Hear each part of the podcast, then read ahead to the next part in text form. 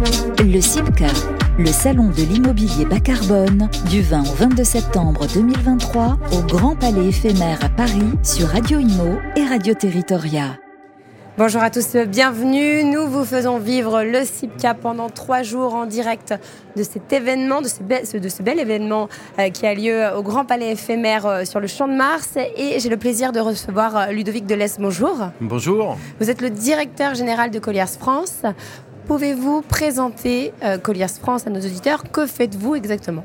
Très bien. Bah, écoutez, Colliers France, d'abord, est un groupe international hein, qui est présent dans euh, plus de 60 pays dans le monde, 460 bureaux et environ 18 000 personnes.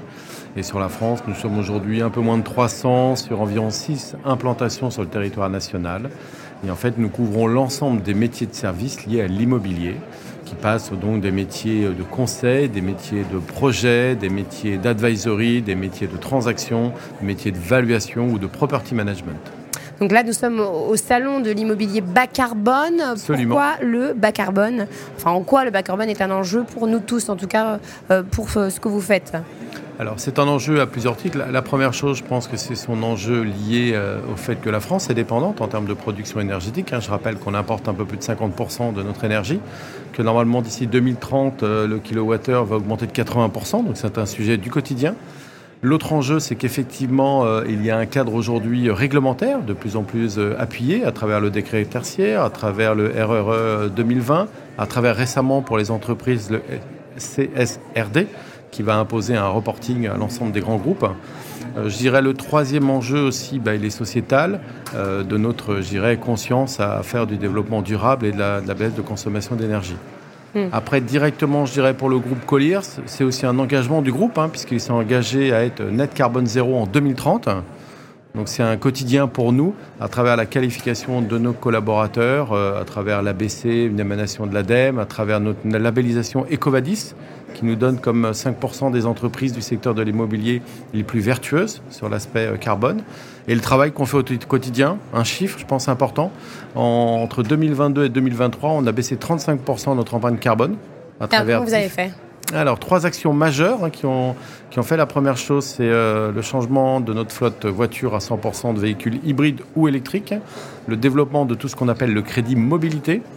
Et la troisième chose, pour baisser la consommation d'énergie, on a décidé, compte tenu du peu de fréquentation le vendredi lié au télétravail, de fermer nos bureaux. D'accord, donc tous les vendredis, les bureaux sont fermés Absolument, et tout le monde est en télétravail ou sur un tiers-lieu. D'accord. Et donc ça, ça vous a permis de réduire euh, Absolument, de 35% notre empreinte carbone. de gaz à effet de serre. Absolument, avec un objectif, comme je disais, en 2030 d'être à zéro, qui reste un objectif assez ambitieux. Et réalisable ou pas? Ambitieux. Mais... Ambitieux. Ambitieux parce que comme on sait, hein, l'empreinte carbone, notamment dans l'immobilier, je reviens pourquoi ça nous concerne aujourd'hui tous au CIPCA dans le secteur de l'immobilier?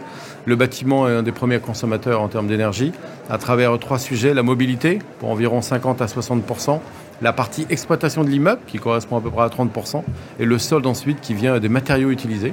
Donc chaque euh, acteur de la chaîne est concerné par, euh, par euh, ce sujet. Bien sûr.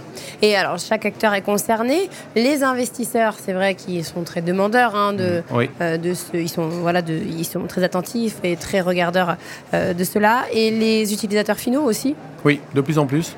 Je disais, il y a plusieurs choses. Nous, on a essayé de développer différentes offres de services au sein de Colliers euh, à chaque échelle. La première chose, je pense, c'est de, sensibiliser les collaborateurs d'une entreprise. Ça, c'est facile à faire? Alors, c'est assez simple. Oui, il faut, faut, faut, passer du temps et il faut, je pense, euh, leur illustrer les choses pour qu'ils comprennent Faire bien. de la pédagogie, en fait. Exactement. Donc, on a mis en place, nous, une fresque du collaborateur éco-responsable. D'accord. Qui est une formation qu'on tient entre une heure et demie et deux heures et demie, dans lequel, à travers son quotidien et son parcours dans l'entreprise, depuis qu'il part de chez lui et tout son, sa journée de travail, comment il peut agir pour faire des économies Donc vous responsabilisez vos euh, collaborateurs. C'est très intéressant. Et notamment, je vais vous donner un exemple que je trouve assez marquant. Tout le monde a sa boîte mail tout le monde dans sa boîte mail supprime des mails. Mm. Mais une fois qu'ils sont supprimés, ils restent en stock dans notre boîte mail. Il faut vider sa corbeille. Absolument, parce que vous savez, peut-être pas, qu'en fait, quand vous avez 30 mails supprimés qui restent dans la corbeille, chaque jour, qu'est-ce que ça vaut? Ça vaut l'éclairage d'une ampoule pendant 24 heures. Ah oui? Parce que vous stockez, donc il fait l'aller-retour au serveur qui est localisé quelque part. Ce serveur consomme de l'énergie, euh, de l'électricité pour se refroidir, etc. Donc il faut vider sa corbeille tous les jours. Absolument, parce que Tant que votre corbeille n'est pas vidée par 30 mails, c'est comme si vous alliez essayer chez vous, dans votre salle de bain, votre lumière allumée pendant 24 heures. Alors c'est la première chose que je vais faire euh, à la fin de cette émission. Merci beaucoup.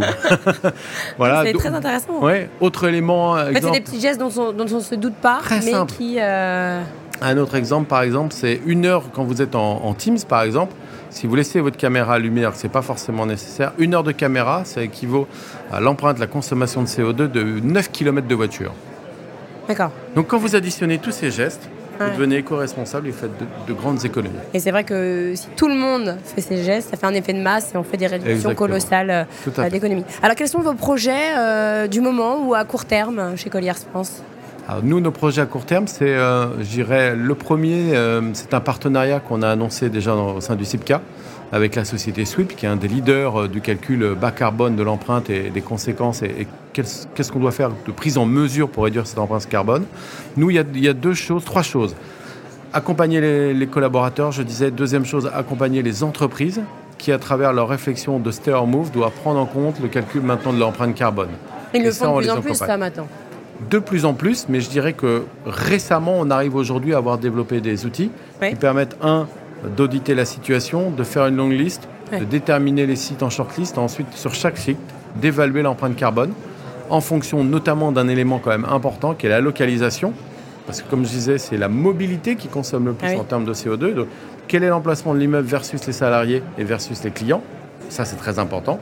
Ensuite, une analyse de l'immeuble, comment il est vertueux, qu'est-ce qu'on va consommer à l'intérieur de cet immeuble pour avoir aujourd'hui un choix dans je dirais, son implantation immobilière qui prend complètement en compte ces enjeux. Ça, c'est un, point fort pour nous. Le, troisième, c'est effectivement l'accompagnement, on disait, des propriétaires sur la partie décret tertiaire quel arbitrage il doit faire pour aujourd'hui répondre aux attentes du décret tertiaire? Et le, quatrième enjeu, c'est lorsque vous aménagez des locaux, ce qu'on appelle le design circulaire, ce qu'on a mis en œuvre, qui vraiment est fondé sur quatre piliers. Le premier pilier, c'est qu'est-ce que vous avez déjà dans vos locaux que vous pouvez réutiliser.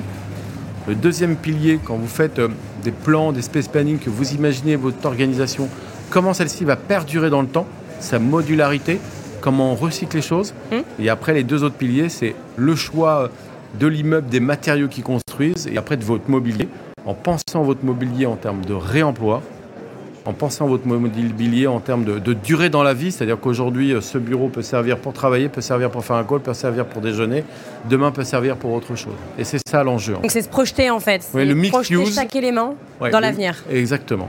Et c'est comme ça qu'on essaie d'accompagner, enfin qu'on accompagne nos clients, leurs collaborateurs, leur choix d'implantation, euh, pour un investisseur le choix de la gestion de leur patrimoine et son exploitation et pour à la fin l'aménagement même des locaux. C'est très intéressant parce que du coup ça, ça rend euh, chaque partie prenante responsable au final euh, de ses investissements, de ses, de ses choix. De, voilà. Ouais. Et comme on disait, c'est, c'est, l'immobilier, mais c'est l'immobilier à travers, encore une fois, l'immeuble en tant que tel, la manière dont on l'exploite et la manière dont on le rejoint. Hmm et la manière dont on l'utilise au quotidien. Alors aujourd'hui sur le CIPCA, donc euh, vous êtes présent, vous avez un stand. Euh, qu'est-ce que vous attendez euh, de cet événement? Est-ce que vous vous êtes fixé des objectifs? Est-ce qu'il y a des attentes en, particulier? Bah, je pense qu'il oui, il y en a plusieurs. La première, c'est de, montrer à, à, nos clients et à la communauté qu'on est présent et qu'on a de vraies compétences sur le sujet et des services à rendre. On a fait différentes conférences hein, qui ont été à chaque fois des, grands succès de la part de, nos collaborateurs sur les différents registres, notamment la fresque, notamment l'empreinte carbone, etc. Ensuite, c'est de rencontrer de potentiels partenaires qui peuvent nous accompagner sur des champs de compétences qu'on n'a peut-être pas complètement.